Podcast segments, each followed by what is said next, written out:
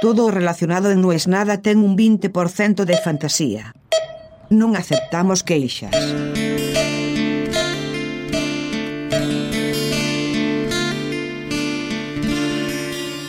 Competencias culturales.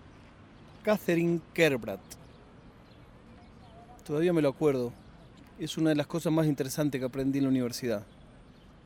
Yo estudié en la Universidad Nacional de Lomas de Zamora. Educación pública, la República Argentina, gratuita. La primera universidad estatal, hasta donde yo sé, que daba la carrera de licenciatura en publicidad.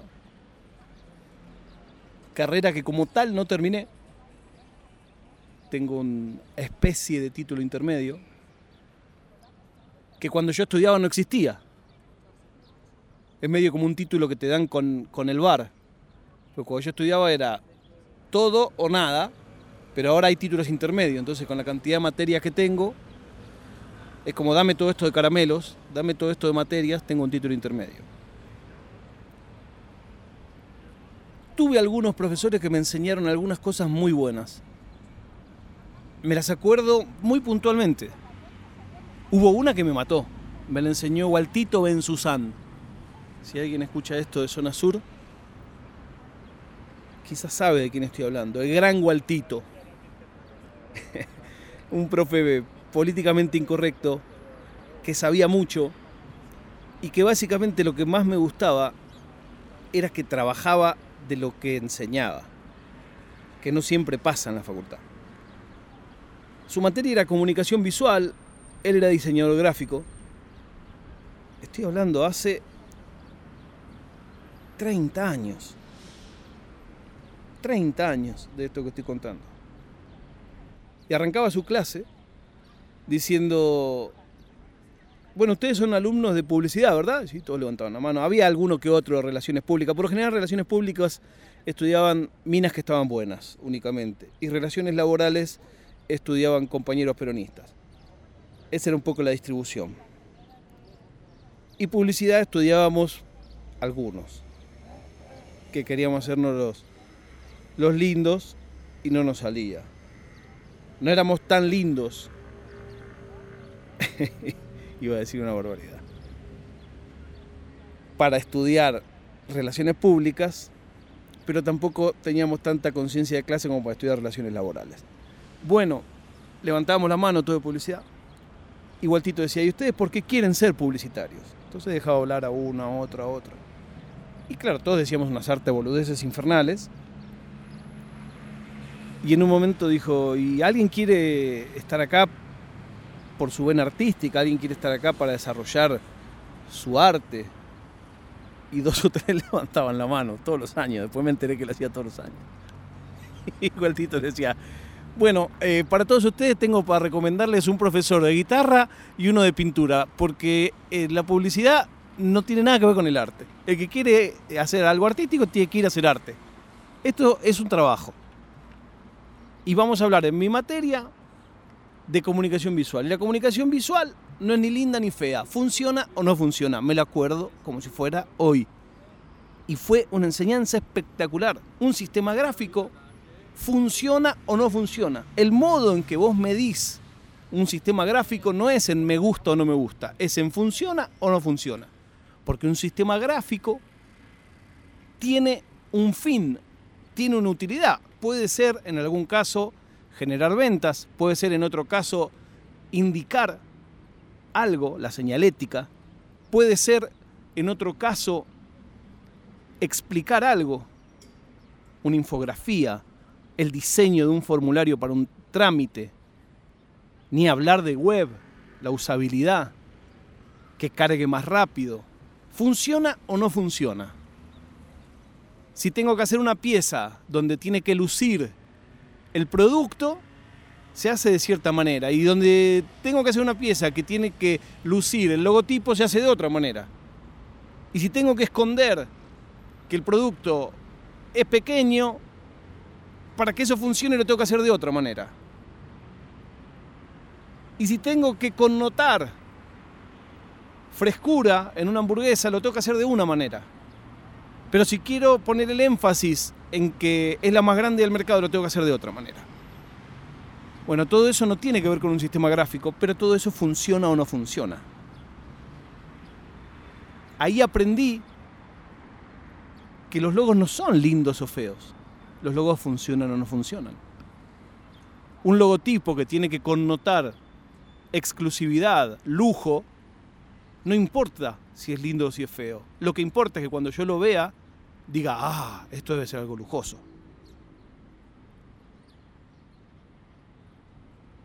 Aprendí unas cuantas cosas en la facultad. Y no iba a hablar de esto, iba a hablar de otro profesor. y ahora me lo olvidé. Ay, qué quemado que estoy, chabón. Te lo juro que iba a hablar de otro. Y no de Waltito, pero me apareció Waltito. Bueno, otra vez un profesor de Historia Social y Económica en primer año me preguntó, ¿qué es el hombre? Yo dije, bueno, el hombre es muchas cosas. El hombre es su talento, el hombre es su alma, el hombre es sus valores, el hombre es su capacidad, el hombre son sus sueños. Y el tipo dijo, no, error. ¿Cómo error? El hombre es lo que trabaja. Y bueno, pero eso es lo que dice Marx. Y el profesor me dijo, lo que dice Marx y es lo que digo yo. y esa fue la única materia de primer año que no promocioné. Hoy, de grande, me da un poco de ternura pensar que hubo una materia que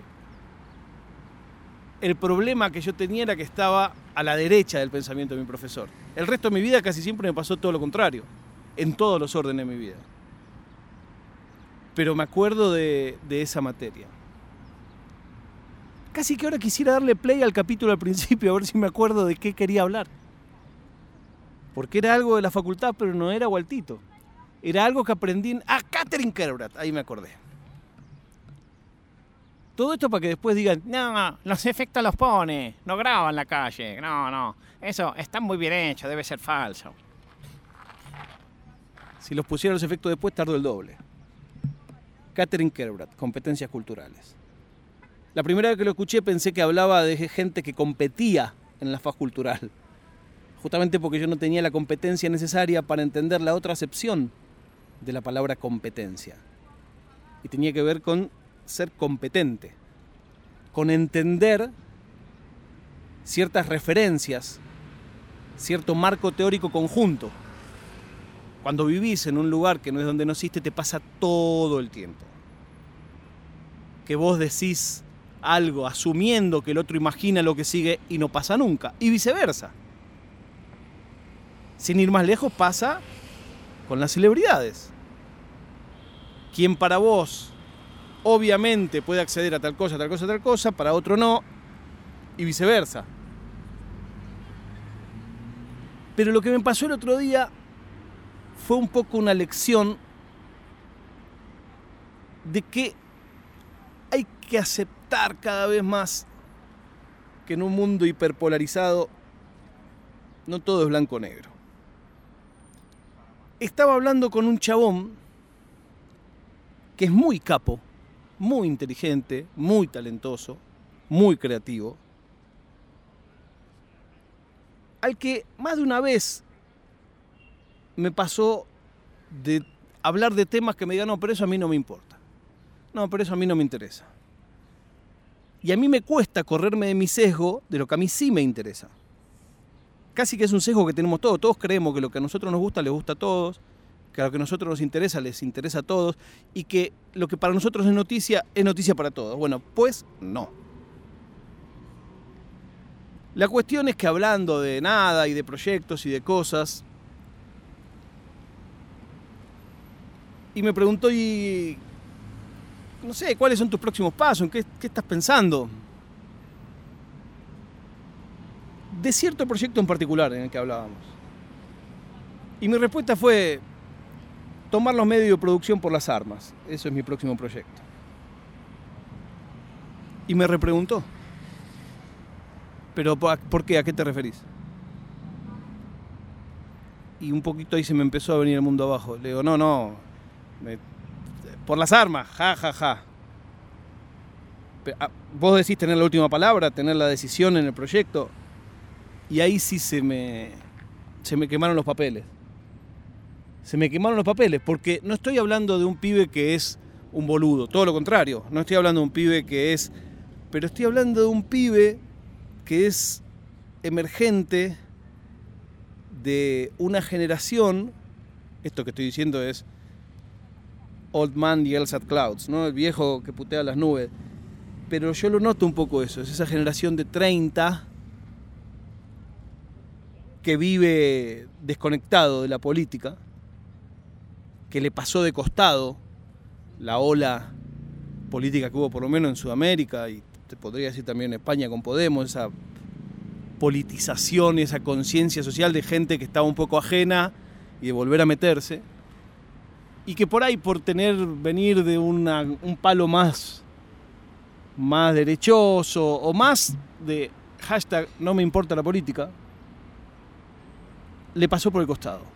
Y hay muchos exitosos en su laburo, solo se dedican a su laburo, solo les interesa su laburo, y todo el resto le pasa de costado. Y me mató que no entienda la referencia. Y me acordé cuántas veces me pasaba en la época en que era joven y buscaba pareja.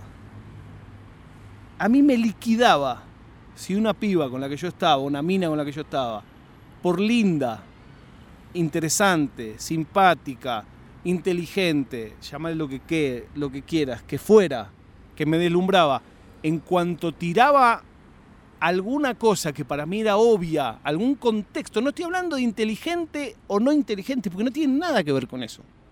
He conocido minas inteligentísimas pero que a mí me mataba la moral que no compartiéramos los mismos chistes. Decir una referencia y que pase una, no pasa nada, dos, no pasa nada, tres, empezás a dudar, cinco, no tenemos nada que hablar. Y no estoy orgulloso de eso. No estoy orgulloso de eso. Más vale todo lo contrario. Me gusta, con los años, saber que tengo distintos amigos que tienen distintas competencias culturales. No con todos mis amigos hablo de fútbol, no con todos mis amigos hablo de política, no con todos mis amigos hablo de humor, no con todos mis amigos hablo de internet, no con todos mis amigos hablo de cine. Sin embargo, la desilusión grande es cuando uno, que por contexto vos decís, este tiene esto, esto y esto, obviamente que esto me lo va a entender, y no lo entiende. Y te mata y te mata. Insisto, en este caso en particular también hay una cosa generacional. Yo estaba haciendo alusión a un concepto, un paradigma setentista, si querés. Y este flaco nació a fines de los 80. Pero bueno, me quedé con eso. ¿Cuántas veces debo ser yo el que defraudo a alguien no entendiendo la referencia? ¿Cuántas veces debo ser yo el que alguien se queda mirando y diciendo, ya si no entendiste esto, ya no hay más nada que hablar? Con mis amigos de IT me pasa mucho. O sea, yo considero que sé más de tecnología que el promedio de mis amigos. Si agarro todos mis amigos que tengo en la vida y hacemos como un examen de tecnología, yo estoy arriba del promedio de las notas que saquemos, pero a la vez estoy abajo de los que saben mucho, bastante abajo. Y eso un poco me hace acordar a, esa profecía autocumplida que cuando yo era joven me decían que había que evitar. El que mucho abarca, poco aprieta, me decía mi padre que es abogado. Los abogados claramente abarcan y aprietan muy fuerte una cosita. Por suerte, con el tiempo me amigué con esa idea de que puedo abarcar mucho y puedo no apretar mucho y no pasa nada. Quizá por eso este podcast no se llama Miren todo lo que aprieto, sino que se llama No es.